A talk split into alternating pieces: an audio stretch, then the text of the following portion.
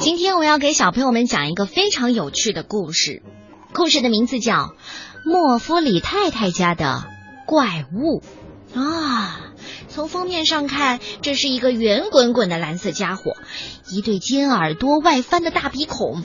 莫夫里太太家的怪物怎么看起来有点吓人呐？哎哎，等等，那长尾巴上卷着的是一个盛着果酱的大勺子。嗯。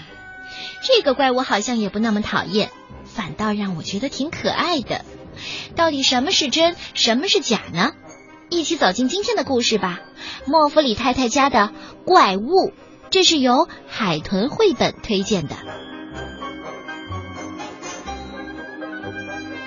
莫弗里太太住在山顶的一座房子里，她可是一位与众不同的太太。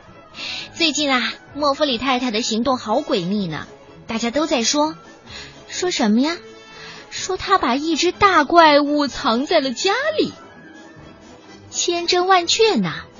星期一，莫弗里太太出家门，她买回了一大车的白砂糖。大家都在说，说什么？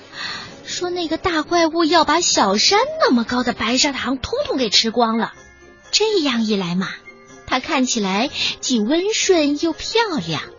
星期二，莫弗里太太出家门，她买回了二十七打鲜鸡蛋。大家又在说说什么呀？说那大怪物每天早上一定要用蛋汁来梳头发，那可是一个爱美的怪物呢，就跟我们用发胶一样。星期三，莫弗里太太出门去买回了五十八包奶油。大家都在说说什么？还不是因为怪物那对锋利的爪子，每天要用去好多好多的奶油，才能让它变得可爱又柔顺。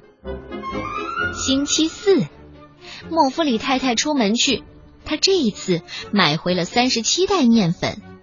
大家都说说什么呀？说那是要给大怪物当床垫用的，晚上他睡在面粉床垫上才安稳。哎呦，这可真是个挑剔的大坏蛋！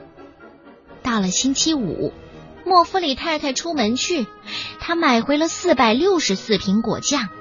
大家都说说什么呀？说那个大怪物可真是会享受，他躺在大浴缸里，舒舒服服的洗果酱泡泡浴呢。到了星期六啊，莫弗里太太没有出门，她的家，哎呦，就是那座山顶的房子着火了，还有可怕的浓烟、巨大的乌云。大家都说说什么呀？哦，可怜的莫弗里太太一定是被那只逃跑的大怪物做成点心给吃掉了。嘿嘿，到了星期天呢，莫弗里太太，莫弗里太太居然出现了。她是来参加蛋糕烹制比赛的。呃，她看起来一点也没有被吃掉过的样子啊。而她制作的蛋糕在正中间，有大怪物那么大呢。还用说吗？他当然是本次比赛的蛋糕之最了。大家都说说什么呢？哎呦，还用再说吗？明摆着是有人在帮他呗。啊，到底什么是真，什么是假呢？真的有那只大怪物吗？